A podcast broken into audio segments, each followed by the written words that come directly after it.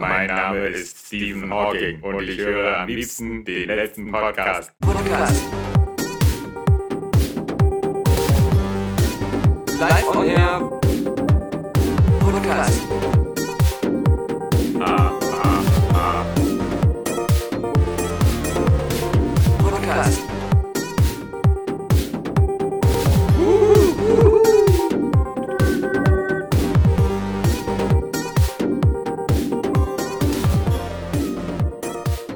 Um ein Haar, Alexander Vogt, wäre etwas passiert, was auch äh, für uns nicht unbedeutend gewesen wäre, denn. Ein Dieselfahrverbot in den Großstädten?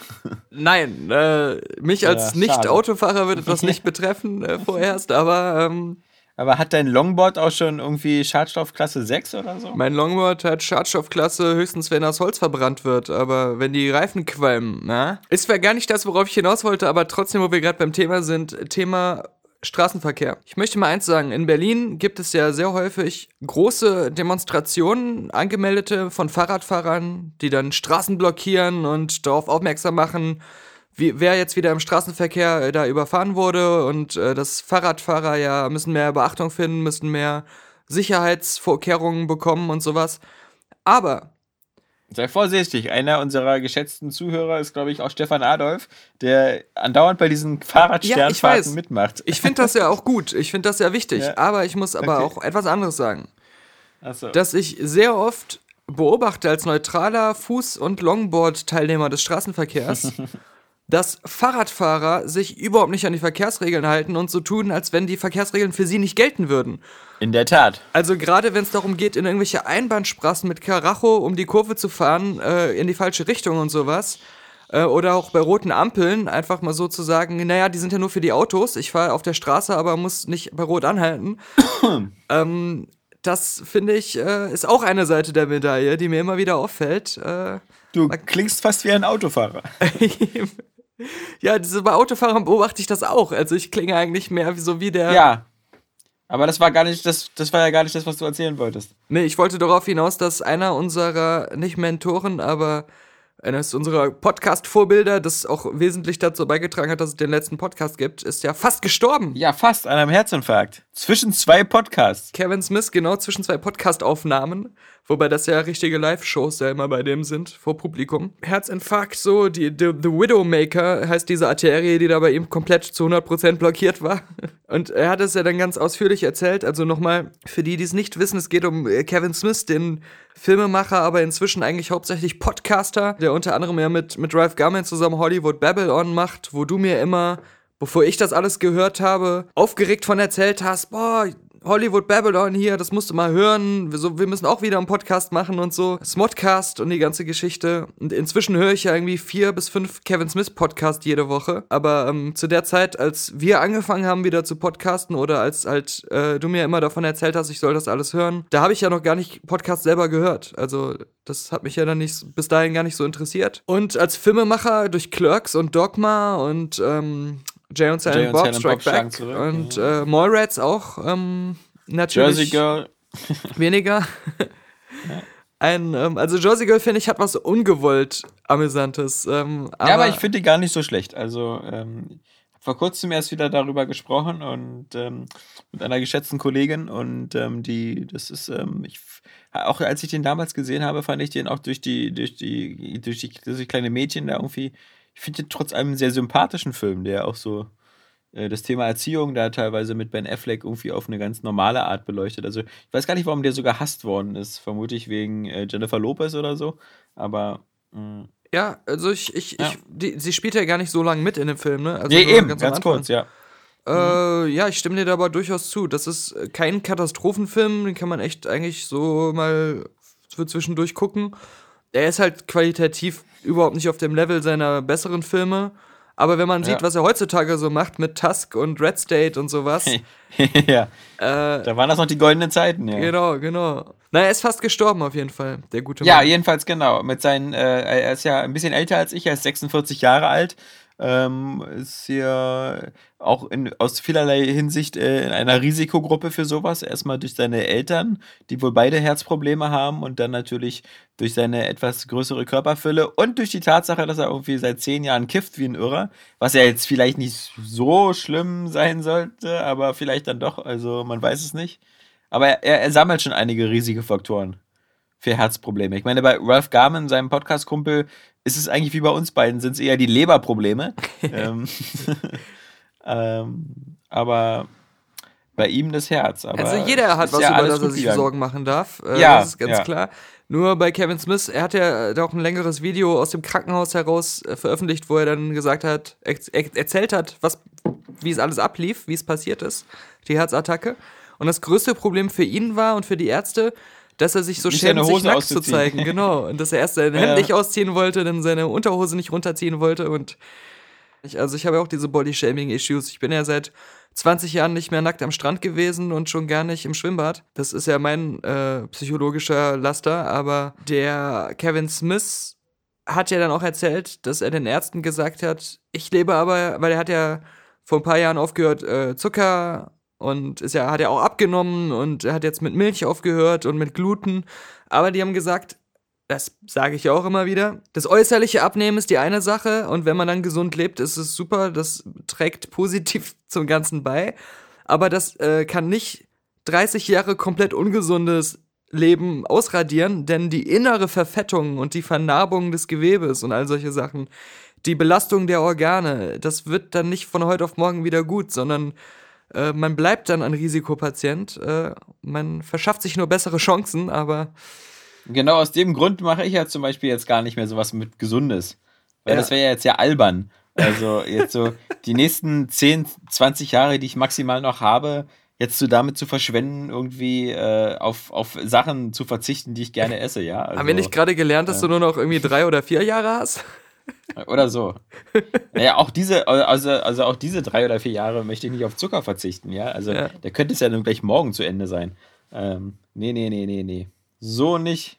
Wir haben ja beide eine Nespresso-Maschine. Und äh, ich benutze die auch selten, so gelegentlich. Gerade wenn ich mal so um 10 Uhr morgens eine Pressevorführung habe und dann um 9.45 Uhr aufstehe und schnell mir ein Nespresso reinkippe und zum Kino fliege. Was ich eigentlich erzählen will, ist, ich bin ja immer so hin und her gerissen mit dieser Verteufelung der Kapseln, weil wenn man sie sinnvoll einsetzt, dann sind sie sogar für, äh, von der Umweltbilanz her besser als ein normaler äh, Filterkaffee. Wenn man wirklich nur diese eine kleine Menge trinken will und das sehr selten macht, dann ist das sinnvoller als den, die Energie, um die Kaffeemaschine zu betreiben, um einen kompletten Kaffeekanne zu machen, die man dann aber gar nicht komplett trinkt oder um nur eine kleine Menge Kaffee in einer normalen Kaffeekanne zu machen. Das, das wurde alles schon mal ausgerechnet. Also Von, von, von, aber von, von Nescafé, oder?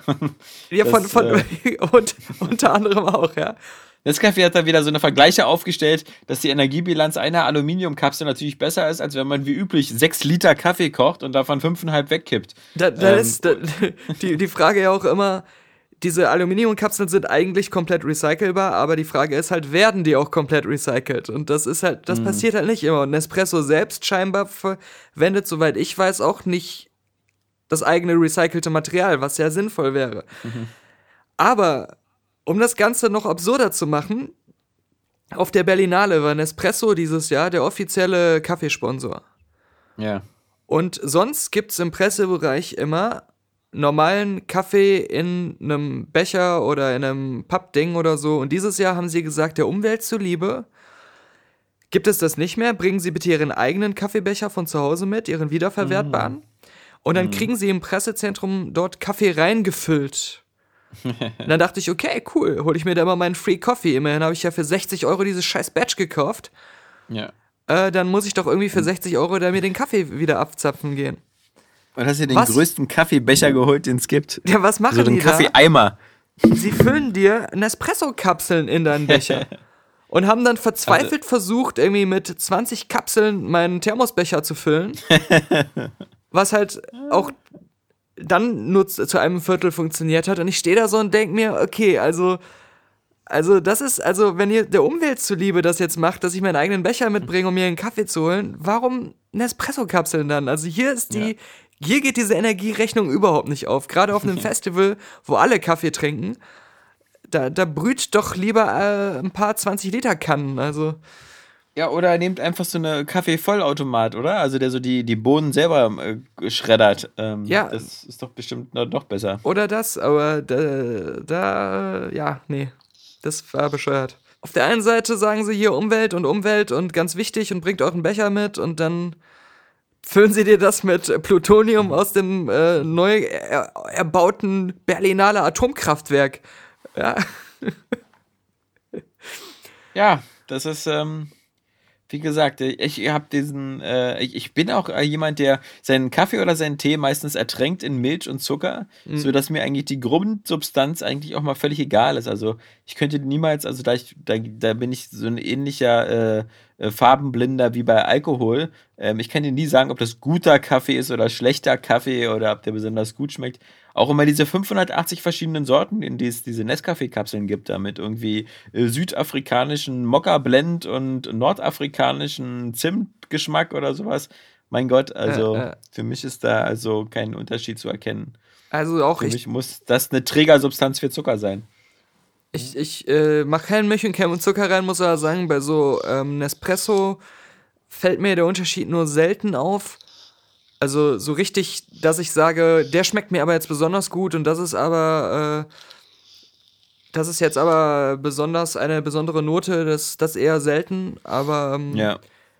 bei äh, normalem Kaffee, ich war ja letztes Jahr hier äh, bei mir um die Ecke in der Markthalle 9, da gab es so ein Coffee Festival und da konnte man für 5 Euro Eintritt an jedem Stand die unterschiedlichen Kaffees so probieren und sich dann auch zum Rabattpreis dann die Bohnen mit nach Hause nehmen.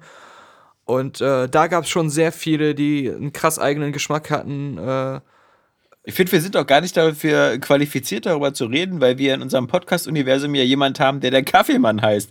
Und äh, da können wir jetzt ja nicht einfach äh, in seinem Gebiet rumstöbern hier und Und der Kaffeemann ist ein sehr großer Fan von stinknormalem Filterkaffee, äh, der möglichst unaufgeregt ist. Das weiß ich, weil ich ihm hier oft genug einen braue. Ähm, und er dann immer sagt, mm, it's a damn good cup of coffee. And it's hot. Der, der, der kriegt den durchgefilterten aus dem Standardmaschinchen. Das, das sage ich dir aber. Aber der Patrick aus Ja. wird auch äh, seit kurzem, aber auch doch sehr leidenschaftlich äh, Kaffee interessiert und auch Tee interessiert. Dem habe ich auch einen äh, Matcha-Besen, Bambusbesen Mm. mal geschenkt zu Weihnachten. Also, trinkst du eigentlich auch Matcha? Nö, ich trinke Schwarztee. Das ist vermutlich auch der ungesündeste Tee. Das ist eigentlich ist vermutlich so, als ob man rauchen würde, bloß als Tee. Weil natürlich der gesunde ist bestimmt wieder der grüne Tee und ohne Zucker. Ich mache aus so einer unschuldigen Substanz wie Tee bestimmt auch noch was total Ungesundes. Also ich glaube, das, was du meinst, ist Teer. ich glaube, ähm, auch wie man Kaffee zu Unrecht äh, nachsagt, dass er in irgendeiner Form ungesund sein könnte, außer dass du so viel Koffein zu dir nimmst, dass dein Herz explodiert. Aber äh, ich glaube, dass auch äh, bei Tee es nicht wirklich, außer du machst bewusst Gifttee aus Giftpflanzen, nicht wirklich einen gibt, der irgendwie. Ach, das ist jetzt wieder verkehrt, ja, aus Giftpflanzen Tee zu machen. Naja, gut. Kannst ja mal versuchen, oder? da sind wir fast wieder bei der Handlung von Phantom Thread, aber ich will sie niemandem spoilern, weil, also der seidene Faden, ein nach wie vor höchst empfehlenswerter Film. Also irgendeiner ist doch thematisch irgendwie total daneben. Entweder der englische Originaltitel oder die deutsche, der deutsche Titel. Und der deutsche Titel ist zumindest, was ich im Trailer gesehen habe, näher an der Story dran als die Phantombedrohung. Nein, du, du verstehst dann, glaube ich, Thread falsch. Achso, Und, das ist also äh, nicht, ja. Es würde als, ähm, als englischer Titel auch viel Sinn machen, aber der Seidene Faden ist tatsächlich zur Abwechslung auch mal ein guter ähm, deutscher Titel, der auch von der Inhaltlichkeit der weiterführenden Geschichte und dem Handlungsverlauf einen tieferen Sinn dann hat, wenn man den Film gesehen hat. Aber äh, auf Englisch auch durchaus kein dummer Titel. Also Okay. Wobei das mit der Gefahr, also da, da könnte eine Doppeldeutigkeit irgendwie sein, äh, die auch damit reinspielt. Ähm, da lagst du jetzt nicht verkehr ganz verkehrt, denn es geht ja nicht, also es ist ja, er ist zwar ein Kleidermacher, aber es ist ja im, im Hintergrund da diese Beziehung und dieses, eine sehr, sehr psychopathische Sache, die sich da entwickelt zwischen zwei obsessiven Menschen. Ähm, aber man darf es nicht spoilern, weil das hat ein paar Twists und es ist sehr düster und äh, makaber auch teilweise. Apropos bedrohlich und äh, Daniel Day-Lewis, Wir haben ja eben gerade, bevor wir diesen Podcast äh, aufgenommen haben, unseren kleinen exklusiven Schmankerl-Podcast für unsere Patronen aufgenommen. Ja. Nämlich äh, die diesjährige Oscar-Wette. Wo wir, nur um es schon mal anzuteasern, in vielen Punkten sogar recht nah beisammen waren. Aber bei vielen anderen ähm, einfach wild durcheinander meine Unfähigkeit, die Filme zu kennen, dadurch kompensiert habe, einfach irgendwie rumzuraten. Und du ähm, dann mit deiner ganzen Vorbelastung durch die Kenntnis all dieser Filme natürlich subjektiv total gefangen. Und ähm, wir werden mal sehen, was das bessere Konzept ist. Möglichst wenig von diesen Filmen zu gucken und nach dem Titel zu gehen. Ähm, oder, oder sie alle zu kennen und, und sich im Vorfeld ausführlich zu informieren und zu recherchieren dieser komische Irrweg, den du immer einschlägst mit Kompetenz und Fachwissen. Ähm, wollen wir mal gucken. Ich habe die, diesmal die, die Donald Trump Schiene gewählt. Wir haben da auf jeden Fall auch das Free-to-Play-System gewählt, denn man kann die Basisversion mit äh, Patrick Ossiut und mir über die äh, ja. Oscar-Vorhersagen bei unserem letzte Filmkritik-Podcast äh, hören. Und mhm. Äh, dann, um aber noch die dritte und damit eigentlich so das Finale der Story äh, zu bekommen, muss man den DLC kaufen und bei Patreon ja. ein Patron sein, der Geld bezahlt. Ja. Und dann hat man auch das letzte Stück in diesem Puzzle und kann erst das komplette Tippspiel äh, erleben. Ja, also. Gut ist natürlich, wer von vornherein quasi die Gold-Edition gekauft hat. Ja. Äh, und quasi schon seit Jahren Patreon-Spender ist, weil die kriegen das ja alles immer einfach automatisch. Also die müssen sich ja gar keine Gedanken mehr machen. Da, da geht das Geld jeden Monat weg und. Die müssen uns auch von uns aus weg. gar nicht hören, alles. Hm. Ja, eben. Um das noch also ähm, klar zu machen, dass bei Phantom Thread im Titel das halt sich aufs Fädeln und den Faden bezieht, um da keine Missverständnisse aufkommen zu lassen. Ich habe übrigens ähm, jetzt endlich äh, Star Trek Discovery, die erste Staffel, durchgeguckt. Komplett. Ja, also es war so ein bisschen eine Achterbahnfahrt, äh, die am Ende dann doch wieder eher äh, in, in Richtung Talfahrt ging. Also hatte so seine netten Momente und so, aber ich, ich finde halt, ich will da jetzt, ich weiß nicht, ob man jetzt schon dazu groß rumspoilern kann, aber ähm, ich fand das eben diese Geschichte mit Kronos und die Art, wie am Ende so ein Konflikt gelöst wird, so ultra bescheuert und unglaubwürdig, wie das ganze, dieser Krieg mit den Klingonen quasi auf friedliche Art gelöst wird. Ähm, das hat mir nun gar nicht gefallen. Zumal es ja, glaube ich, ganz lustig ist, ähm, dass das, dieses wiederkehrende Element mit äh, Kronos wird zerstört, was ja auch so bei Star Trek 6, bei Star Trek 6 so die, die Grundlage ist für, für den Frieden mit den Klingonen. Der wiederum dann die Grundlage ist, warum dann eben später einer wie Worf auf der Brücke der Enterprise sitzen kann. Ähm, ja, dass das einfach so auf so eine ganz billige Art äh, gelöst wird und, und nicht überzeugend. Hast du das gesehen, die letzte Folge? Nee, weil ich habe mir ein nee, paar okay. so Besprechungen angeguckt hier von Red Letter Media und noch zwei, drei andere, Midnight's Edge und so. Ja, also ich fand halt, äh, ich fand halt dieses, diesen ganzen Arc äh, mit den Klingonen und so, fand ich halt eigentlich im Grunde immer doof. Ich finde auch die Darstellung den Klingonen jetzt irgendwie so sehr wahnsinnig äh, unsympathisch und, und äh, so als Gegner halt eben auch total schwach. Ähm, manchmal, es gab so Momente, wo mich die Serie halt eben so an, an gute Momente von, von, von Battlestar Galactica erinnert hat, aber dann wird einem auch wieder mit dem Holzhammer bewusst, wie viel geiler Battlestar Galactica ist und wie viel interessanter einfach dieses Gegenspiel ist aus, aus Menschen und Maschinen und Maschinen, die wie Menschen aussehen und so weiter und so fort. Und diese komischen Klingonen, nur so sprechen, als hätten sie ihre Zahnprothese schief eingesetzt und dann immer von Kalle sprechen ich fand es auch so schade, dass die Klingonen jetzt auch so wirklich, also dass sie ohne Not, und das mag JJs Schuld gewesen sein, aber dieses Redesign ist halt so, so extrem unattraktiv. Aber statt über das zu reden, was, was dann nicht so gut war, ähm, einige Figuren zumindest sind mir jetzt ein bisschen mehr ans Herz gewachsen und ähm, das ist eigentlich, äh, eigentlich nur eine, muss ich sagen. Äh, ne, zwei sind es. Ich finde einmal den, den, den weiblichen Admiral ganz cool zum Ende hin der dann auch wieder das Kommando des Schiffs übernimmt, so ein bisschen. Ich finde äh, die, also Michelle Yeo geil, die eben auch wieder, ich hoffe, die, die heißt so, aber ich glaube schon. Ja, ähm, die heißt so. Die, die, die Asiatin, die, also der, der Kapitän, der aus dem Spiegeluniversum zurückkommt und jetzt äh, die große Big Badass ist. Ähm, ähm, Philippa, genau. Ähm, äh, Giorgio Philippa irgendwie, Captain Die ist ganz cool. Und äh, was ich nie gedacht hätte, ist eben, dass dieser äh, quasi Chefingenieur, dieser Stamets, ähm, dieser, dieser ähm, Homosexuelle, ähm, der diesen Sporenantrieb erst möglich macht, dass der, Da und der ein paar natürlich Sporen die, in den Mund bekommen im Sprech. ja, ein paar Sporen in den Hals bekommen. Äh, und der natürlich im, im realen Leben vermutlich äh, die traurige Berühmtheit hat, der Mann zu sein, der irgendwie Kevin Spaceys Karriere im Alleingang zerstört hat. Aber trotzdem, die Figur dieses, äh, dieses äh, Stamets, ähm, die fand ich irgendwie mit am interessantesten und am, am besten. Also, ich habe bloß bei der ganzen Serie dieses Problem, was ich mit der Anfangsmusik habe, dass ähm, der, der, der, der Soundtrack, auch die Titelmelodie, richtig geil ist. Und am Ende klatscht sie noch dieses Star Trek-Thema rein, dieses so. Ja. Denk nicht, Und- das hättest du nicht schon letzte Woche im Podcast gesagt. ja, genau. Aber ich meine halt, das Krasse ist halt die Analogie, dass das eben mit der Serie genauso ist. Egal, was sie erzählt, sie will immer düster sein, sie will immer, immer brutal sein für Erwachsene und auch wie sie mit Folter umgeht und mit Sex und ähnlichen.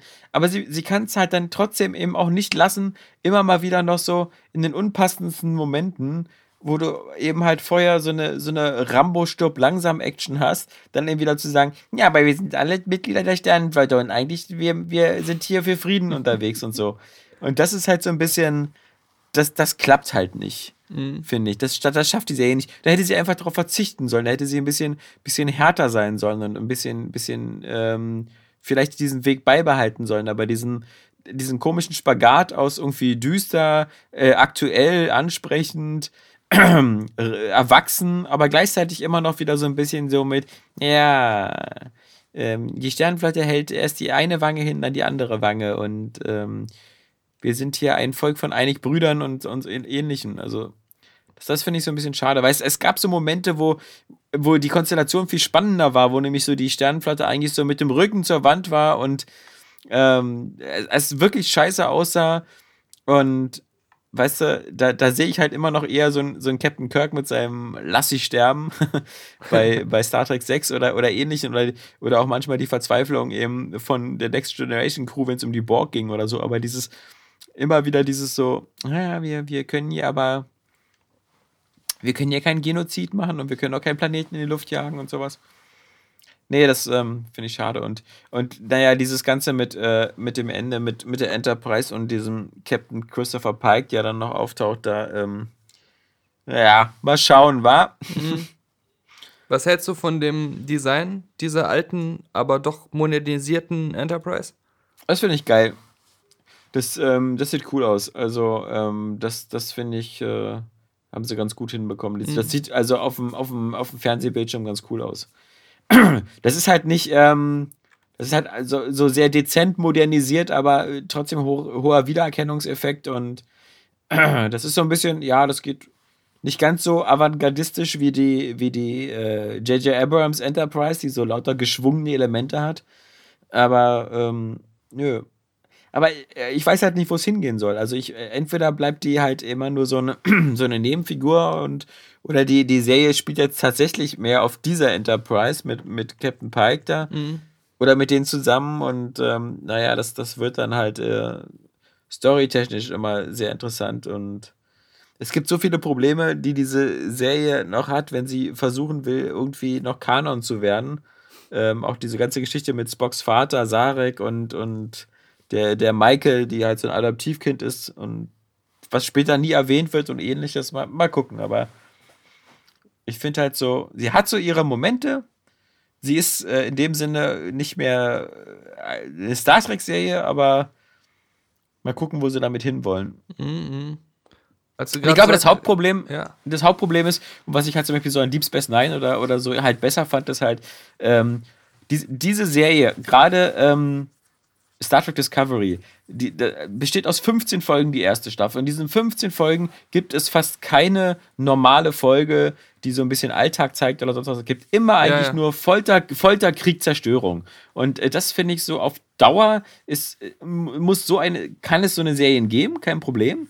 Aber das sollte nicht den Namen Star Trek dann tragen, weißt du? Das ist so, ähm, ich, ich möchte auch noch wieder ein bisschen meinen positiven Ausblick in die Zukunft haben und auch vielleicht mal wieder sehen, dass die auch mal wieder ihr Leben genießen und dass das Leben in der Sternplatte vielleicht auch mal ganz schön ist und dass sie einfach mal Spaß auf dem Holodeck haben. Und ich möchte nicht immer nur sehen, so wie kacke das alles ist, dass die fast andauernd alle draufgehen und äh, immer nur mit irgendwelchen Super-Klingonen kämpfen müssen, die irgendwie alles tot sehen wollen. Ich habe ein Interview gesehen, äh, gehört im Podca Podcast dem Nachfolger des Nerdist Podcast, glaube ich, ID 10 irgendwas, ID 10, whatever. Auf jeden Fall mit Duncan Jones, dem äh, Regisseur von Moon. Und jetzt neuerdings auch Mute bei Netflix, der aber richtig schlecht sein soll. Gucke ich mir mal die Tage auch an. Das ist ja, die spielen ja so lose, auch Anthology-mäßig miteinander verbunden, also Moon und Mute. Und er sagte, er hat jetzt noch einen dritten Science-Fiction-Film im Kopf, der dann in diese, diese Trilogie vollendet. Aber äh, danach will er unbedingt endlich mal auch wieder einen Science-Fiction-Film machen, wo das Versprechen, was Tomorrowland eigentlich gegeben, aber nicht eingelöst hat, eben, dass es einfach mal nur ein positiver Film ist, äh, das will er dann mal angehen. Oder das wäre seine Sehnsucht auch, was er bei anderen mal gerne sehen würde. Ja, das Problem ist halt immer, und das hatten ja schon die, die Showrunner von Deep Space Nine erkannt, ist, dass halt so eine zu perfekte Zukunftswelt eben so wenig Konflikt und wenig Material für Geschichten bietet. Aber also das haben ja, glaube ich, 176 Folgen The Next Generation ganz gut bewiesen, dass man das beides hinbekommt. Also ich hatte auch so nach den ganzen, weißt du, immer in meiner aktiven Tracky-Phase oder so, trotz der Borg und trotz all dieser Probleme und so, halte ich halt die, die, die Enterprise, gerade die 1701D, also die, die Galaxy Class von Picard, immer noch für einen, einen netten Ort zum Leben und Arbeiten, ja.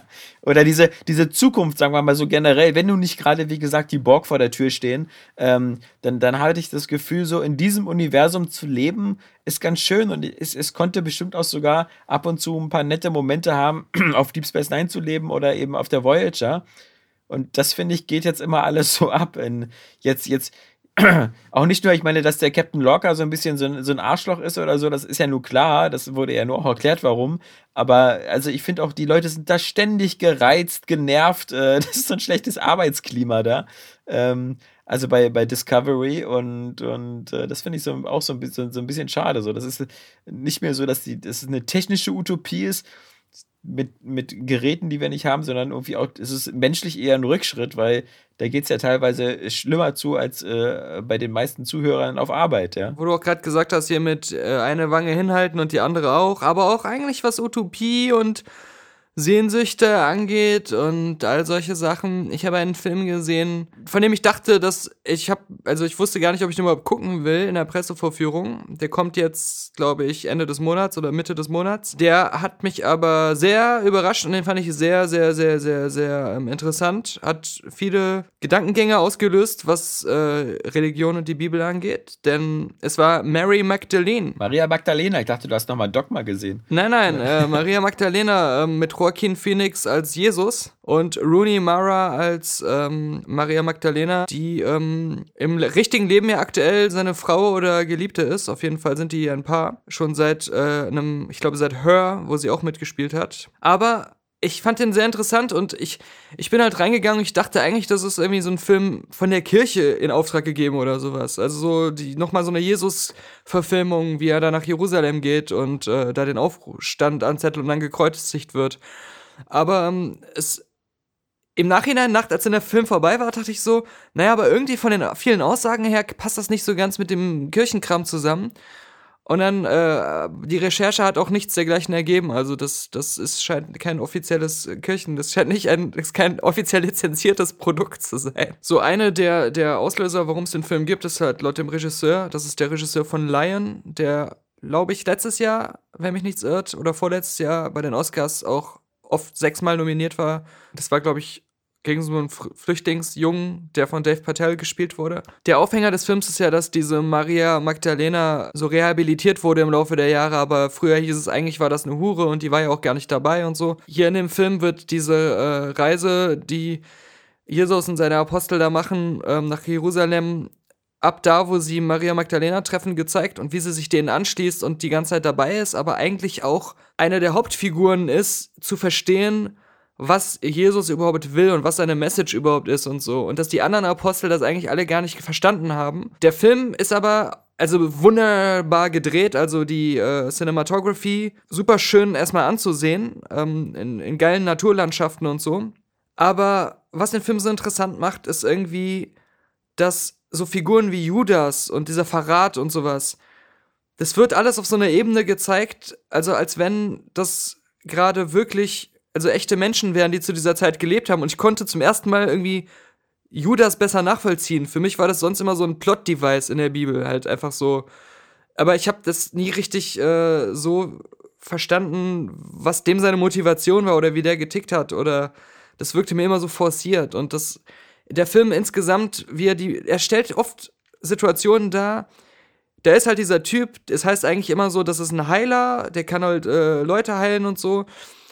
Und dann sieht man in dem Film halt oft einfach, wie normale Leute, die zu der Zeit gelebt haben in ihren Dörfern und so, wie sie darauf reagieren, wie sie darüber reden, wie sie sich dann verhalten, wenn er da ist und, und solche Sachen. Ja, deswegen, es war super interessant. Also, ich, ich bin ja überhaupt kein äh, Bibel, also Bibel finde ich schon gut an sich, aber ich bin kein Religions- oder, oder Kirchenfan und bin sowieso Atheist und äh, glaube ja mehr an so universelle Sachen und weniger an so äh, kirchliche, aber Jesus Geschichte an sich und sowas, das ist halt eine gute Geschichte. Der Film hat das gut so auf eine Art interpretiert, die mir als Nicht-Kirchen-Fan einen guten Abend gegeben hat und, und äh, dass ich das mit Interesse verfolgt habe und so dachte, wow, äh, ich bin froh, dass ich den Film gesehen habe und habe ein paar Sachen, über die ich jetzt echt nochmal nachgedacht habe. So. Macht in der Film wieder die Kreuzigung auch noch mit oder ist das ja, alles das ist gerade das Gute er zeigt, wie der da ankommt in Jerusalem. Er zeigt, wie er da so ein bisschen randaliert, also wirklich randaliert. Also er geht dann da so hin und reißt da irgendwelche Zäune ab und äh, schlägt dem Priester da das Gold aus der Hand und so. Die Kreuzigung,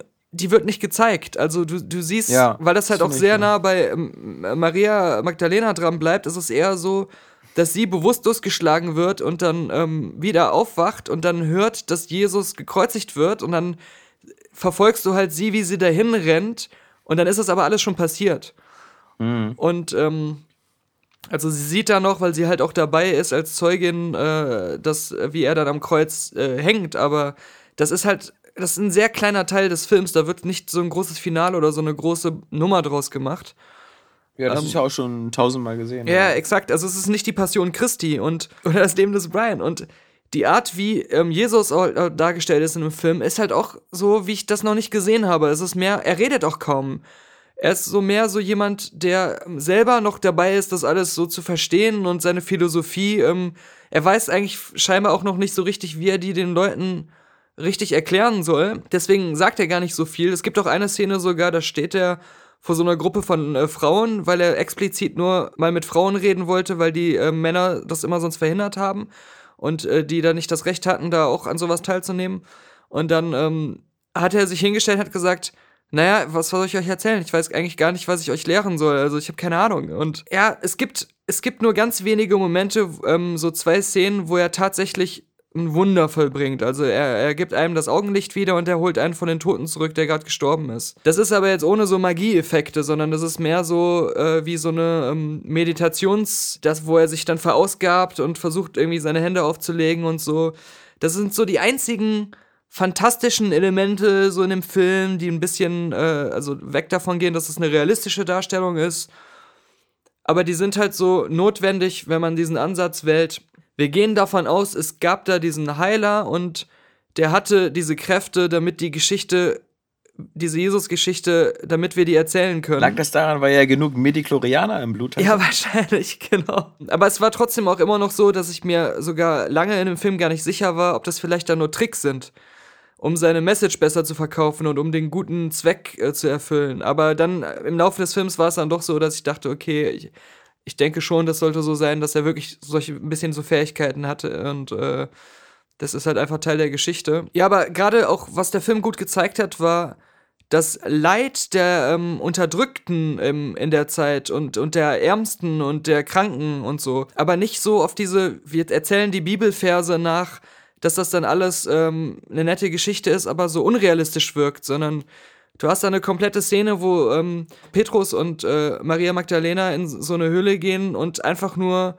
die geht bestimmt fünf Minuten so ausgestoßenen, so Leprakranken, so Sterbenden, auch so äh, Kindern, so abgemagerten Kindern und so eigentlich nur Trost schenken und sie in den Tod begleiten. Das halt relativ ausführlich und, und äh, wieder so filmisch sehr stark und emotional eingefangen. Aber dass du so verstehst, wo kommt diese, diese Sehnsucht her nach dem, der für alle da ist und nach der Barmherzigkeit und nach der Nächstenliebe und diesen ganzen Sachen, äh, ausgerechnet in dieser Zeit und ausgerechnet in diesem äh, Szenario, an diesem Ort, wo diese Jesus-Geschichte spielt und so. Elemente, ähm, die der Film halt geschafft hat, dass man sich darüber Gedanken macht oder, oder ähm, dass man da Sachen besser versteht, die halt ein Film nicht schafft, der halt ganz klar so kirchlich motiviert ist oder halt äh, so eine Ideologie einem verkaufen will. Genau, ich glaube, das ist das. Ich hatte nicht das Gefühl, dass der Film mir die Jesus und, und die Religionsideologie verkaufen will, sondern dass er mir nur historischer versucht,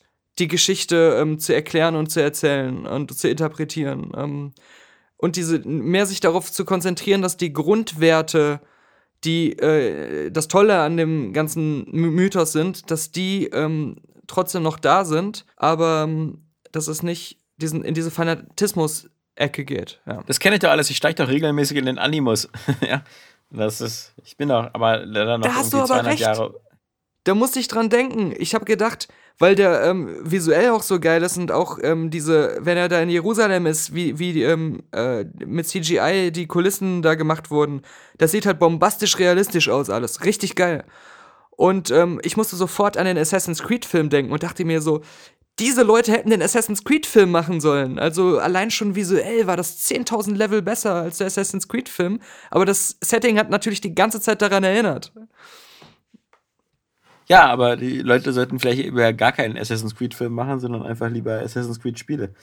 Die sind nämlich besser als diese Filme. Ich habe auch einen Film gesehen. Ich habe nämlich äh, einen Film gesehen, ähm, der nennt sich Mord im Orient Express. Ah, okay. Und ähm, fand ich ähm, einen sehr, sehr kurzweiligen, unterhaltsamen Film. Ähm, das ist ja in einer sehr egoistischen Art ähm, von Kenneth Branagh wieder mal in Personalunion als Hauptdarsteller, als Hercule Perrault aus den Agatha Christie Büchern und äh, natürlich auch als Regisseur. Mhm. Also der, der Mann, wenn er, der, der, der nimmt dann auch schon gern mal alles in die Hand. Ähm, und äh, ich fand den, äh, den fand ich zum Beispiel auch visuell auf eine Art sehr, sehr sauber und attraktiv. Also der, der hat so ein bisschen so diesen, diesen sehr, ähm, ja, fantastisch cleanen Look. Ähm, alles immer sehr gut ausgeleuchtet und sehr hell. Alles wirkt dadurch auch so ein bisschen gestaged, aber wenn sie dann da irgendwie von Istanbul losfahren mit dem Orient Express und so, ein paar hübsche Kamerafahrten. Ähm, der ist extrem konstruiert muss man sagen. Also wie krass konstruiert der ist, merkst du natürlich erst eben im letzten Drittel, wenn es langsam an die Auflösung ja. geht. Aber ich fand ähm, ihn trotzdem deswegen ganz nett konstruiert, weil die Art der Auflösung und die Art des Endes habe ich nur auch nicht vorausgesehen, ja. Ja, aber dann ähm, hast du ja ähm, natürlich auch den alten Film nicht gesehen.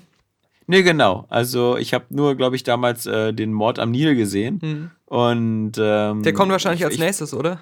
Ja, der wird zumindest angeteasert am Ende. Äh, weiß, weiß nicht, wie erfolgreich ähm, der Mord im Orient Express war. Ähm, ich, ich fand es auch gut, dass äh, Johnnys Depp-Rolle storytechnisch bedingt auch recht kurz war. mhm. ähm, ja, aber also ich fand den ähm, durchaus ähm, ganz, ganz, also ganz solide. Ich glaube, man kann den auch relativ schnell wieder vergessen, aber ähm, ich fand halt, Kenneth Branagh hat es auch geschafft, dieser Figur wieder so eine, so eine, so doch schon sehr sympathische und am Ende sogar auch ein paar, also charakterstarke Momente zu geben. Also, ähm, ja, ich kenne nur sonst eben, das war ja Peter Ustinov, glaube ich, damals bei den alten Filmen aus den 60er Jahren. Ähm, der war ja mehr so der gemütliche alte Opi, der immer so gerne so Rätsel gelöst hat. Also Peter äh, Ustinov einfach. Ja, ja, ja, genau. Der und, und privat zu Hause gerne Kreuzworträtsel gelöst hat und ein gemütlicher OP war. Und der, der moderne Hercule Poirot, der ist so ein, so ein bisschen ähm, äh, interessanter, finde ich. Und auf alle Fälle auch ganz cool. Also der hat echt ganz, ganz nette Momente und ähm, wie er am Ende halt dann eben so auch an der Lösung des Falls scheitert so ein bisschen und, und sein, sein Prinzip mit, es gibt immer nur richtig und falsch und gut und böse und schwarz und weiß und das eben am Ende nicht so aufrechterhalten kann. Das fand ich dann schon doch auch ähm, ganz gut. Aber wie gesagt, ist jetzt, ich würde jetzt auch nicht sagen, das ist jetzt. Das ist auch, das ist einer von den ganz typischen Filmen, finde ich, die einfach auch bedingt durch die, die Konstruktion ähm, wirklich nur einmal sehbar sind. also, ja, also, ich hätte keinen Bock, ja. den ein zweites Mal zu sehen, weil der viel Faszination aus dieser, aus dieser, ähm, aus, aus dem eigentlichen Mord und, und der langsamen Aufklärung auch hat. Und ähm, das sehe ich halt irgendwie, da ist nicht genug Substanz drin, um den Film mehrmals zu gucken und dann auch was zu entdecken. Ja, ich muss dir so ein bisschen widersprechen. Äh, ja. Da war ich mir mit, mit Patrick, der auch äh, sogar ein bisschen so ein größerer Fan äh, von den ganzen alten Sachen ist, ähm, äh, der da halt auch nochmal gesagt hat, dass das halt früher viel besser war. Die Ermittlungsarbeit und das Whodunit und dieses Mitfiebern und Miträtseln, das hat dieser Film leider nicht so geboten, eben weil er nicht Nö, so gut stimmt, konstruiert ja. war, weil es war im Grunde ja so, äh, es fängt total vielversprechend an, wie er da diesen ersten Fall, dieses Intro löst. Und wo er dann genauso erklärt, so diese ganzen Details und so Sachen, und das ist dann ganz unterhaltsam. Und ähm, dann hast du vielleicht noch diese Szene, wo er dann, bevor es in den Zug überhaupt reingeht, diese ganzen Leute so schon beobachtet und äh, du dann so mitbekommst, wie er die Umgebung wahrnimmt und wie er das alles immer ja. analysiert und so. Aber sobald man dann in dem Zug ist, ist es so, es geht eigentlich nicht so richtig voran und es gibt da nicht so eine richtige Ermittlung, der man folgen kann, sinnvoll. Und dann gibt es aber nur noch so eine Abschlussszene, wo auf einmal so aus dem Nichts die Lösung aus dem Hut gezaubert wird. Und man konnte mhm. gar nicht vorher miträtseln und äh, mit Indizien sammeln, um zu diesem Schluss zu kommen. Und ähm, bei ihm war das ja auch quasi einfach nur so, er hat es drauf ankommen lassen und dann hat sich das alles von selbst aufgelöst irgendwie. Äh, ja, aber ob das jetzt so eine Filme sind wie das oder, oder Serien wie CSI oder wie, wie Castle oder sonst was, ich gebe da sowieso immer auf, ähm, ich, ich will ja nicht mir selber miträtseln. Das mir. Ähm, Musste ja nicht mal bei den äh, Videospielen. Die ja, ja, genau. Also, das ist, das ist mir. Nee, ich finde das auch doof, weil das einfach so. Äh, ich habe ja nicht alle ich habe ja nicht den Schauplatz und alle Indizien und alle Sachen vor mir liegen als, als auf demselben Level wie der, wie der Protagonist und kann dann selber meine Schlüsse ziehen, sondern mhm. ich muss mich ja dem Tempo der Ermittlung des Films anpassen und da werden so viele äh, immer noch so Haken geschlagen und ähnliches, die ich ja nicht sehen kann und so. Deswegen mache ich mir da erst gar nicht die Mühe, ähm, irgendwie zu überlegen, wer könnte es sein oder sonst was, weil der Film das ja die Rahmenbedingungen auch äh, oder die, die Faktenlage ja auch ständig ändern kann und mhm. so. Deswegen Nö, das hat mich dann nicht so sehr gestört. Ich fand dann eben teilweise auch die, die anderen Nebenfiguren eben auch so ganz, ganz interessant. Ähm, aber ich glaube, das Ganze war halt einfach so, das war ein ganz, ganz visuell schicker Film, ähm, der, ja, also aus irgendeinem Grund irgendwie hat er mir schon irgendwie ganz gut gefallen. Also ich fand den irgendwie sehr, sehr stilsicher und, und, und das war jetzt nicht ein Film, wo ich sagen muss, den muss man im Kino gesehen haben oder so, aber ähm, ich fand halt die, die Figurenzeichnung, gerade eben von, von Hercule Perrault und so, das, ähm, ja, ich, vielleicht liegt es auch nur daran, dass ich einfach Kenneth Branagh mag. Ja, ich, also, ich mochte ihn auch schon in, in Dunkirk und, und der Film in, hatte auch, glaube ich, so eine ganz nette ja. Leichtigkeit, dass man auch sagen ja, kann, das war einfach genau, so nette ja. Unterhaltung, so genau, wenn man nicht so genau. einen Anspruch an alles hat, dann äh, kann man das so einen Abend ja. genießen und sich zurücklehnen, so ein bisschen. Genau. Er langweilt nicht. Ja, ja. Mhm. Deswegen ähm, fand, ich, fand ich gar nicht so schlecht. Was ich allerdings, äh, wo ich auch nicht ganz deiner Meinung bin, äh, welchen Film ich zum Beispiel ähm, ziemlich enttäuschend fand, äh, war halt hier Daddy's Home 2. Ach so, okay. Ähm, okay. Den, ähm, den fand ich so als als Komödie oder so auch viel zu, viel zu zahm. Also ähm, da, da, da waren schon so die ganze, was alles an Potenzial auch an der, an der Mel Gibson-Figur drin war und was kaum ausgeschöpft worden ist an auch, auch viele geile Vater-Sohn-Dynamiken, ähm, ob das jetzt Mark Wahlberg war und, und äh, Mel Gibson oder ähm, halt äh, das andere Pärchen hier, ähm, dessen Namen mir gerade entflächen. John, John Lithgow, genau. genau ja. und, und unser, unser Partycrasher-Meister. Aber, Will Ferrell, ja. Das ist, ähm, das war mir alles zu zahm. Ich muss sagen, also ich, ich musste dann nie laut lachen oder, oder so. Das, das haben halt andere Komödien in letzter Zeit eben besser hinbekommen. Auch Komödien, die, die teilweise auch einen viel schlechteren Ruf haben und viel schlechtere Ratings. Ähm, also ich glaube, der hatte auch keine ähm, guten. ja, ja. Das, also der. Außer bei der letzten Filmkritik. Äh, also für uns war es halt einfach so, erstmal als Weihnachtsfilm für die ganze Familie. Ähm, fanden wir den recht gelungen. Gerade weil er nicht so Baywatch-mäßig über die Stränge schlägt. Und dann. Ja, gutes, gutes Beispiel halt zum Beispiel. Also so, so ein Baywatch halte ich dagegen für, für ähm, war für mich eine viel bessere Komödie oder so. Ja, Case und, closed. Äh, ja, die, äh, und andere Filme halt eben gerade so wie dieser, dieser äh, letzte äh, Roadtrip äh, ähm, mit der äh, sozusagen hier ähm, National Lampoon's Vacation, mhm. also mit den Griswolds. Ähm, selbst, selbst den fand ich, der hatte ab und zu ähm, bessere Momente. Okay. Ne, ich weiß ehrlich gesagt, ich, das ist jetzt schon wieder zu lange her. Ich erinnere mich gar nicht mehr, was noch so meine Argumente für den Film waren, äh, warum ich den eher positiv gesehen habe, aber ähm, da muss ich mir nochmal die letzte ja, Filmkritik anhören. Ich muss ja selbst sagen, der, selbst der, der, also es gibt ja ähm, es gibt ja auch so, gerade bei Komödien, also ich finde, ich, ich habe manchmal größere Differenzen mit so mit allgemeinen Wertungen und Ratings ähm, und, und meinem eigenen Geschmack bei Komödien als bei vielen anderen Filmen, ja. Also so, wenn, wenn ich mir jetzt. Blade Runner jetzt so, eine so, Komödie? Blade Runner 2049? Ja, genau. Also bei Blade Runner, klar, da auch. Aber ähm, ich, ich meine jetzt so eine, wenn ich jetzt so eine Filme wie Dunkirk oder so sehe, dann, dann ähm, bin ich da jetzt ähm, nicht, nicht irgendwie so komplett anderer Meinung als ähm, de, das, das Gros der, der Rezensenten. Aber mhm. trotzdem so bei. Ähm, ich fand zum Beispiel den ersten Grown-Ups, ja, äh, mit äh, ähm, Kevin James und Adam Sandler und so, den fand ich richtig witzig.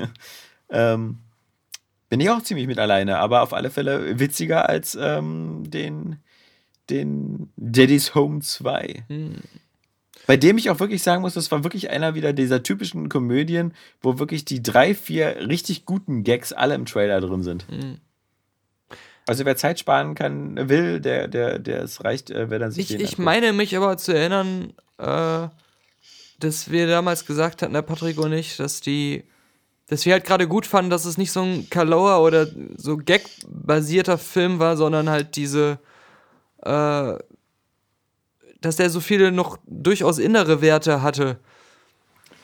Ja, gut, da wurdet ihr am Ende von dem schmeizigen äh, Gesangsende mit John Cena vielleicht etwas. Ja, aber dass man zum Beispiel, dass äh, Mel Gibson war halt nicht einfach nur so das zynische Arschloch, der einen Witz nach dem anderen macht, sondern bei ihm war auch ein Grund dahinter, ähm, warum er so war. Und das fühlte sich schon wie ein echter Charakter auch an. Also überhaupt nicht. Bei dem also Vater fand, von Will Ferrell auch nachher mit dieser Szene in dem Comedy Club, wo man ja dann die Hintergründe erfahren hat, warum er äh, gerade so drauf ist, wie er drauf ist. Äh, das ja, das hat bei mir überhaupt gar nicht verfangen. Also sowohl diese Scheidungsgeschichte, aber noch viel weniger habe ich jetzt Mel Gibson Nein. abgenommen, dass er irgendwie mal äh, Astronaut war oder so. Also, mh. Mm, das hat gar nicht funktioniert. Also wie gesagt, ich, ich habe den Film jetzt nicht mehr so präsent, ähm, so, also ich weiß jetzt nicht wirklich, ich kann jetzt nicht wirklich gut für meine damalige Meinung mehr argumentieren, dass äh, Fällt mir gerade auf, aber also er hat nicht so einen großen ähm, Impact hinterlassen. Nee, nee, ich fand den, das, das, das, das, ich meine, in dem Punkt sind wir uns ja einig. Also der, uh. bei, mir, bei mir ja auch nicht. Ähm, ich fand den wirklich so sehr, sehr durchschnittlich und seicht. Ich habe noch gesehen, äh, Roman J. Israel Esquire. Das habe ich auch gerade nochmal in unserer Patreon-Spezial-Oscar-Edition erwähnt, weil er Denzel für einen Academy Award nominiert ist. Vollkommen zu Recht. Das ist der neue Film von dem Regisseur und äh, Drehbuchautor von Nightcrawler. Und da ist ja ganz interessant auch, der ist ja der Bruder von ähm, dem, der die ganzen Drehbücher von den Bond-Filmen adaptiert hat und, äh, glaube ich, auch Regie geführt hatte bei dem schlechten Jeremy Renner Born, der aber auch zum Beispiel bei Star Wars Rogue One angeblich die ganzen Reshoots gemacht hat äh, oder das Drehbuch dann am Ende nochmal umgeschrieben hat oder sowas. Ich verwechsel die aber jetzt andauernd. Der eine ist auf jeden Fall Tony Gilroy. Ich glaube, das ist der, der die Born-Sachen gemacht hat. Und der andere ist Dan Gilroy oder irgendwas, keine Ahnung. Der, der jetzt aber den Nightcrawler und den Denzel Washington-Film gemacht hat, ist verheiratet mit René Rousseau. Muss, muss ja eine gewisse Altersdifferenz geben, wa? Ja, ich weiß nicht. Der äh, ist, oder ist der auch schon etwas älter? der ist jetzt nicht mehr ganz jung, glaube ich, aber. Ja, okay. Ich Weil die, die genau. gute Rousseau müsste ja ungefähr in der Altersklasse von, von Mel Gibson sein, also sage ich mal so Anfang 60, Mhm. Ende 50, ja, eher Anfang 60. Auf jeden Fall, der Roman J. Israel Esquire ähm, ist ein Film, der mich extrem überrascht hat, weil ich äh, gar keine Erwartungen hatte. Ich wusste überhaupt nicht, was es für ein Film ist oder äh, ich kannte nur das Poster und da dachte ich so, naja, okay, ist jetzt vielleicht so ein äh, Civil Rights Movement Film oder so und basiert auf wahren Begebenheiten. Aber es war dann einfach doch ein, einfach ein klassischer, der sich auch wie angefühlt hat wie ein, wie ein klassischer guter Ho ähm, Hollywood-Film. Narrativer, fiktiver, komplett erfundener Film mit einfach einer netten Handlung, die in so einem Anwaltsmetier so ein bisschen spielt. Also da ist ähm, der von Denzel Washington gespielt, äh, ähm, Roman J. Israel, der ist so ein Pflichtverteidiger in so einer Mini-Kanzlei, äh, der aber immer nur äh, im Hinterzimmer quasi die ganze Drecksarbeit macht, wo er ziemlich gut drin ist und sein äh, Kollege, dem die Kanzlei eigentlich gehört, äh, der macht die ganzen Sachen dann vor Gericht so als der, äh, als das Gesicht der ganzen Sache. Den sieht man aber nie wirklich in dem Film, weil der Film geht damit los, dass dieser andere halt ähm, einen ähm, Herzanfall oder Schlaganfall, so Kevin Smith-mäßig hat und dann im Koma liegt. Und dann auf einmal halt erstmal Roman J. Israel diese Fälle übernehmen muss, äh, die dann auch wirklich vor Gericht im, im Gerichtssaal zu vertreten. Er ist zwar, das wird im Film zwar nie gesagt, aber er kommt halt immer so ein bisschen leicht autistisch rüber, ist halt mega genial darin, das ganze Strafgesetzbuch auswendig zu kennen und solche Sachen. Aber er hat das Problem, dass er so fast schon Tourette-artig, er muss halt immer, er kann halt nirgendwo so Unrecht sehen und er muss halt auch überall, wo, wo die Sachen nicht ganz korrekt sind, muss er sich zu äußern, was dann nicht immer zum äh, Vorteil seiner Klienten ist. Wenn er sich da um irgendwelche bürokratischen Kleinigkeiten, ob der jetzt äh, beim Verhör auf Toilette durfte oder nicht, mit dem, mit dem, äh, mit dem Richter, der sagt, das ist jetzt hier der falsche Zeitpunkt, darüber zu diskutieren, äh, so lange ein Streitgespräch führt, bis die ganze Verhandlung abgebrochen werden muss und so. Solche Sachen bringt er halt und wahrscheinlich denkt man sich als Zuschauer dann, war er deswegen der, der im Hinterzimmer die ganze bürokratische Arbeit macht, während der andere halt vor Gericht dann die, die Leute vertritt. Nun ist das aber nur der Anfang des Films. Äh, man, man lernt diese Figur halt äh, relativ lange immer mehr kennen dass der mal früher so ein Menschenrechtsaktivist war, der sich für die Schwarzen besonders halt eingesetzt, er ist halt selber auch schwarz, für die Verbesserung der Verhältnisse, so Martin Luther King, Black Panther Movement mäßig, der dann später aber nur noch halt dieser Anwalt war und das äh, dann aus den Augen verloren hat.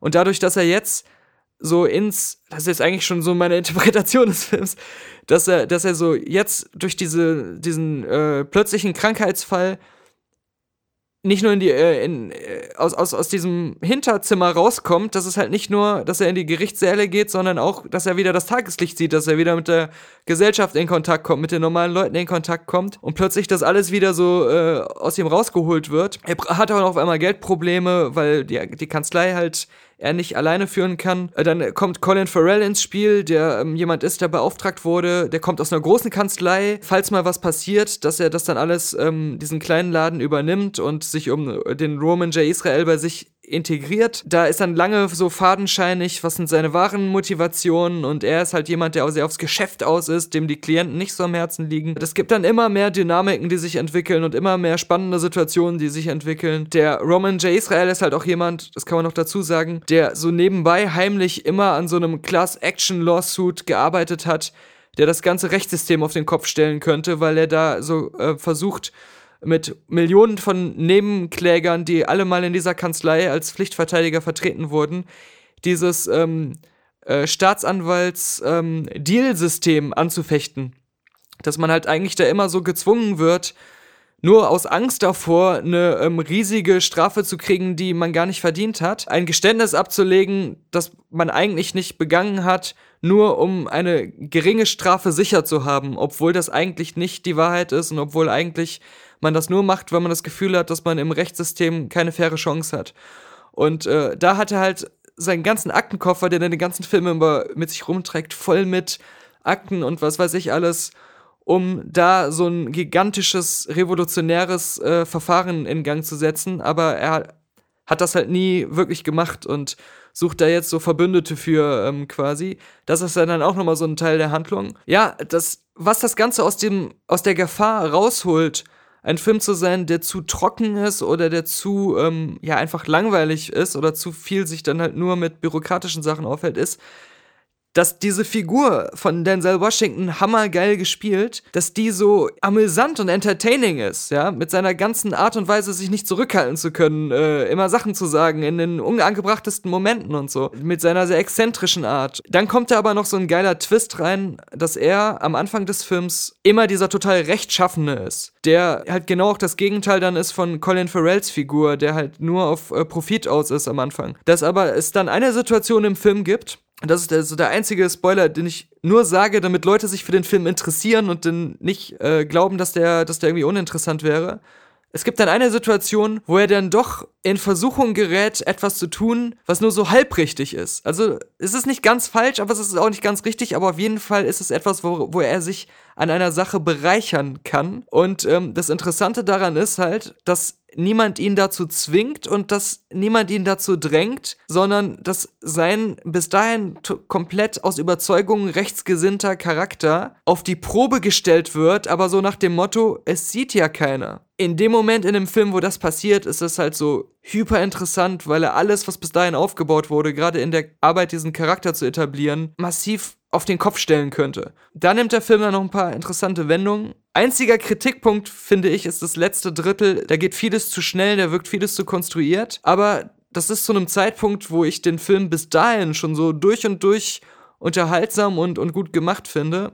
Halt auch alles geil gedreht, geile Cinematography und alles 35 mm und so, geil geschauspielert, dass ich da schon so sold bin, dass das letzte Drittel eigentlich nur so on top ist. Also das, das kann dann nicht mithalten mit dem Rest des Films, aber es ist jetzt auch nicht schlecht und deswegen auf jeden Fall so ein, so ein Geheimtipp, also so ein richtiger Geheimtipp und durchaus auch für jeden. Also bei Phantom Thread würde ich sagen, das ist zwar ein super geiler Film, aber ich kann verstehen, wenn Leute den nicht gut finden. Bei Roman J. Israel glaube ich, ähm, der ist nicht so speziell oder so kompliziert oder so sehr mit Psychologie, dass man da mehr als einfach ein Interesse daran, einen guten Film zu sehen, irgendwelche speziellen Neigungen haben müsste, um den genießen zu können oder so. Ich, ich weiß aber, ich weiß nicht, ob man von Geheimtipp reden kann, wenn Denzel Washington für den Film für einen Oscar nominiert ist. Also. Leider muss ähm. man das, weil in Amerika der, den nicht so viele gesehen haben und alle dann gesagt haben, krass, dass er nominiert ist, weil wir dachten eigentlich, niemand hätte den Film gesehen. Außerdem muss man sagen, äh, liegt es vielleicht auch daran, dass er einen total beschissenen Titel hat. ja, das hat mich auch gewundert und äh, das war ja auch der Grund, warum ich dachte, dass es eine wahre Figur ist und der Film deswegen so heißt, weil der halt in Amerika total bekannt ist, dieser Roman J. Israel. Aber ja. da das ja ein fiktiver Film ist und das gar nicht stimmt, dass, dass es den gegeben hat, äh, ist der Titel dann umso verwirrender, weil das nie, dieser Name niemandem mehr was sagt. Also. Ich kann aber nur sagen, guckt nicht den Trailer von Roman J. Israel Esquire. Der spoilert enorm viel und der besteht fast nur aus Szenen aus dem letzten Drittel des Films. Und das ist echt, weder repräsentiert das den Film äh, gut, weil der Rest halt viel besser ist, noch äh, sollte man das, was man da sieht, alles schon wissen, weil das halt viele Twists schon vorwegnimmt. Also wieder gut gemacht, die Trailer, Leute. Ja, die hatten. Wieder, Gerade bei so einem Film. Die ja, sind einfach die, wieder davon ähm, ausgegangen, dass keiner den Film gucken wird. Wegen des Titels. Aber ich stelle auch langsam fest, dass ich eine leichte Obsession habe mit Rayman Legends. Weil das ist jetzt, das habe ich mittlerweile zum fünften Mal, ähm, spiele ich das jetzt gerade. Ich glaube, ich, ich weiß gar nicht, auf wie viele Plattformen ich das schon gespielt habe. Also auf, auf der alten Konsolengeneration, auf, auf der PlayStation Vita und, und jetzt eben nochmal auf der, auf der PS4 und kurz auf der Xbox One. Aber jedes Mal, wenn ich das anfange, also ich, ich bin immer wieder begeistert. Erstmal, was das für ein perfekter 2D-Plattformer ist, was das für ein, was, was Rayman Legends für, für einen Umfang hat, durch diese ganzen Back to the Origins äh, Levels aus dem Vorgängerspiel, die da nochmal aufpoliert worden sind und auch drin sind. Und ähm, dieses ganze Art-Design zum Niederknien, der, der Soundtrack einfach Hammer. Ähm, bin immer wieder fasziniert. Ja, ja, und dann, dann sehe ich am Anfang des Spiels irgendwie Copyright 2014, dann ist es auch nochmal locker vier Jahre altes Spiel und es ist einfach trotzdem einfach nur Hammer und, und es ist einfach so wieder die typische Ungerechtigkeit der Branche, dass dieses Spiel auch nie erfolgreich war. Egal auf welcher Plattform. Ähm, aber es ist schade, weil es echt, also äh, mir macht das wirklich jedes Mal wieder Spaß und das, das ist halt wirklich so ein, ich finde es immer noch so ein Jump and Run Kunstwerk, was aber spielerisch eben auch absolut zugänglich ist. Im Gegensatz zu diesen anderen Kunstwerken, vielleicht so wie, nicht nur wie Cuphead, aber auch wie dieses meinetwegen Uri and the Blind Forest oder so. Gibt es ja auch viele Spiele, die künstlerisch sehr anspruchsvoll sind, aber die dann meistens auch spielerisch irgendwelche sehr anspruchsvollen Metroidvania-Spiele sind. Ähm, und da ist Rayman Legends so angenehm in der Mitte. Absolut zugänglich ist ja zum Beispiel auch Masturbation.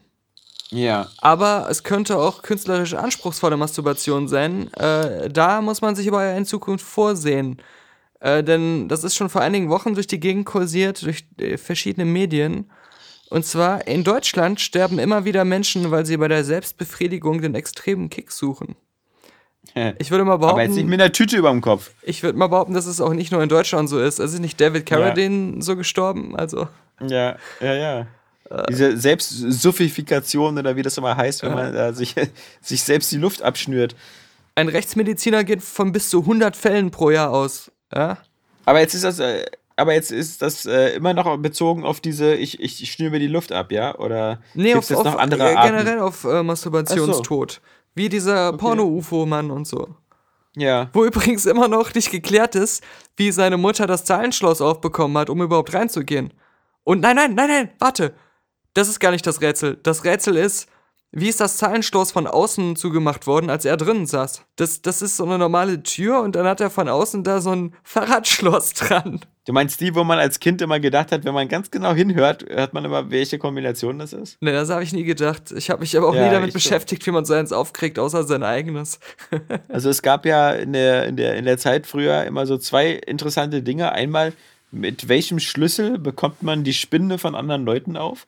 Weil diese ganzen kleinen Vorhängeschlüsse, Wir hatten keine damals Spinde. so von Abos oder so, ja, siehst du, bei uns gab es Spinde. Selbst Maxi hat einen, aber ähm, bei Maxi in der Schule werden die nicht abgeschlossen. Aber bei uns auf dem Gymnasium wurden die abgeschlossen. Und da ist dann jeder aber losgerannt und hat sich diese typischen Abos-Schlösser gekauft, diese kleinen Mini-Vorhängeschlösser.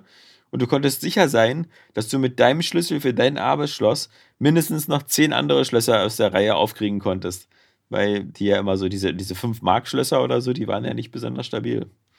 Ähm, und genauso wie man halt immer geguckt hat, welche Schlösser man mit seinem eigenen Schlüssel noch alles aufkriegen konnte, hatte man irgendwie auch mal rausgefunden, ob man nicht einfach diese Zahlenschlösser einfach durch sehr genaues Hinhören rauskriegen konnte. Hier ist auf jeden Fall eine Anleitung. Wie man sich beim Masturbieren umbringt? Nein, ähm, welche Hinweise darauf hindeuten, dass ein Unfall äh, durch Selbstbefriedigung zustande kam? Hm. Weil das heißt ja, es gibt eine sehr hohe Dunkelziffer. An das, an das Lächeln im Gesicht des Opfers? Ja, auch. Und es, es, es heißt aber auf jeden Fall, oft würden Fälle nicht bekannt, etwa weil Angehörige sich schämten. Kein offener Sarg mit der Dauerlatte.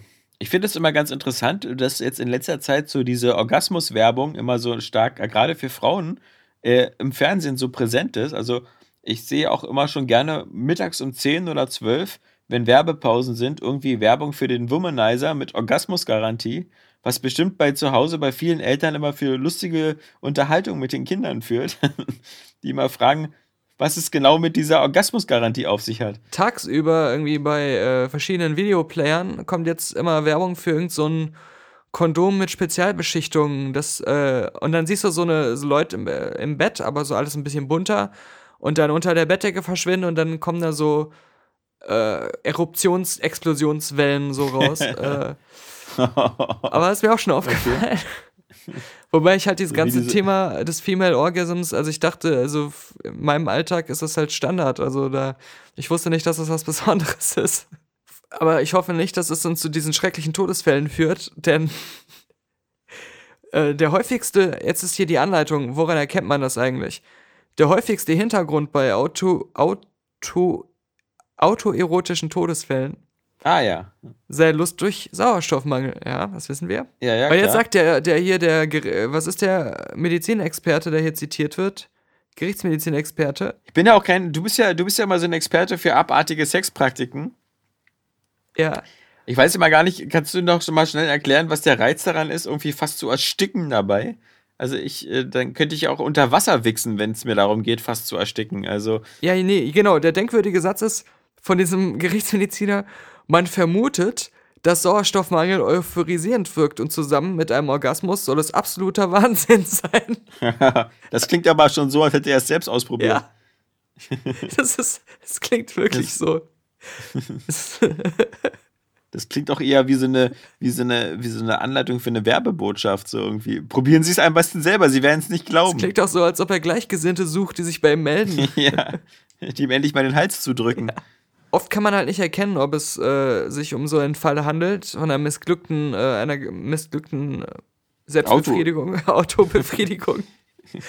Denn Angehörige, die die Leiche finden, räumen manchmal Dinge weg, weil die Scham so Ja. groß sei. Nehmen erstmal die Edeka-Tüte weg, die das Ding immer im Kopf hatte. Eine alte Frau in Halle etwa habe mal ihren Sohn mit den Klemmen von Weihnachtsbaumlichtern an den Brustwarzen gefunden und die Lichter Na weggeräumt. Ja, weil, weil Weihnachten schon vorbei war. Da kommen die immer auf den Dachboden. Verbrennungen am Körper hatten den Gerichtsmediziner aber stutzig gemacht. Ja, traurig, was manche Leute da für einen Aufriss machen, war. Also für, diesen, für diese zwei, drei Minuten. Ja, gut, also bei manchen dauert es ja auch was länger, aber. Hinweise auf einen Unfall bei der Selbstbefriedigung seien zum Beispiel ein entblößtes Geschlechtsteil. Hm, okay. Okay. Common ja. Sense. Es muss schon ein sehr kleiner Penis sein, damit das äh, innerhalb der Hose gut funktioniert, wenn man da, um dann den, Stau, den Bewegungsspielraum noch zu haben. Pornobilder, ein Spiegel in der Nähe. okay. Oh, weißt du das? Ich glaube, da will nehmen aber jemand- die Leute das mit der, mit der Autoerotik sehr ernst. Da will jemand, glaube ich, die Statistik schön. Ja, hier ist wieder ein Spiegel zu sehen. ne? Der Fall ist klar. Äh, ein weiterer der 1000 äh, Selbstbefriedigungstode im Jahr. Ich rufe schon mal die Zeitung an. Ähm, ich muss wieder ein Interview geben, ist ganz wichtig. Fesseln, Folientüten über dem Kopf. Wer fesselt sich denn selber? hin? Aber warte, Fesseln, Fesseln und Folientüte über dem Kopf könnten auch ein Anzeichen für einen Mord sein. Ich, ich finde, ja. Hier versuchen viele Mörder irgendwie ein ganz falsches Bild darzustellen. Vor allem dann auch noch so, wenn der Mensch alleine in einem geschlossenen Raum war und keinen Abschiedsbrief hinterlassen hat. Auch eigentlich typische Mordmerkmale. So wie vier Messerstiche im Rücken. Ja, so typischer von Selbstbefriedigung. Dieser Typ konnte nur kommen, wenn ihn jemand in seinen Rücken gestochen hat. Was für ein armer Irrer. Viele Zuhörer mit äh, bizarren äh, Masturbationspraktiken machen sich jetzt Gedanken und schreiben prophylaktisch einen Abschiedsbrief, den man dann finden Ja. kann, falls sie dabei draufgehen. Also das war so. Ich war gerade dabei, den Keller aufzuräumen. Da ist mir eine Lichterkette um den Körper gefallen. ja. Da ich gerade schwere Brustwarzenschmerzen hatte, habe ich mir die Klemmen dran gemacht, äh, weil ich festgestellt habe, je mehr Schmerz ich mir selbst zufüge, umso weniger merke ich den echten Schmerz. Bei dem Blick in dem Spiegel ist mir aufgefallen, dass mir diese Tüte extrem gut steht. Ja, das äh, Risiko wird oft unterschätzt, steht hier bei diesen ganzen, was man so selber mit sich machen kann. Also. Haben die Leute da alle keine anderen Hobbys? Aber hier steht auch, das, ist, das gibt mir auch zu denken, es gibt autoerotische Todesfälle auch bei Frauen, aber es kommt seltener zum Tod, weil Frauen offensichtlich vorsichtiger sind und nicht so viel Raffinessen einbauen. Oder weil Frauen einfach nicht so bekloppt sind. Ja. Ja. Aber hier wird auch berichtet von einem Mann aus Essen, der sich irgendwie äh, selbst strangulierende Fesseln angelegt hat mit fünf Vorhängeschlössern, die er nur in einer bestimmten Reihenfolge öffnen konnte. Und hat es natürlich nicht geschafft. Also da hat er sich selbst Ja. irgendwie so als Jig- Jigsaw, sein eigener Jigsaw-Killer erwiesen. ja. er, er wollte nur ein Spiel spielen. ja. Aber auch nicht vergessen, das haben, glaube ich, fast alle gehört, der Mann aus Hamburg, über den trotzdem die Frankfurter Rundschau schreibt. Der wurde gefunden mit Scheiblettenkäse belegt, einer Nylonstrumpfhose über den Oberkörper gezogen und einem Plastikregenmantel angezogen. In einem Taucheranzug. Das geht ja immer weiter. Und mit einer Plastiktüte über dem Kopf. Und er hat sich vor die eingeschaltete Heizung gesetzt. Also, ich möchte das nochmal. Das ist wie eine Zwiebel, das sind Schichten. Er hat sich mit Scheiblettenkäse bedeckt, eine Nylonstrumpfhose über den Oberkörper gezogen, einen Plastikregenmantel angezogen, einen Taucheranzug angezogen, eine Plastiktüte über den Kopf gezogen und sich vor die Heizung gesetzt. Aber da muss ich sagen, kann man da noch vom Masturbationstod sprechen oder ist es einfach nur Selbstmord?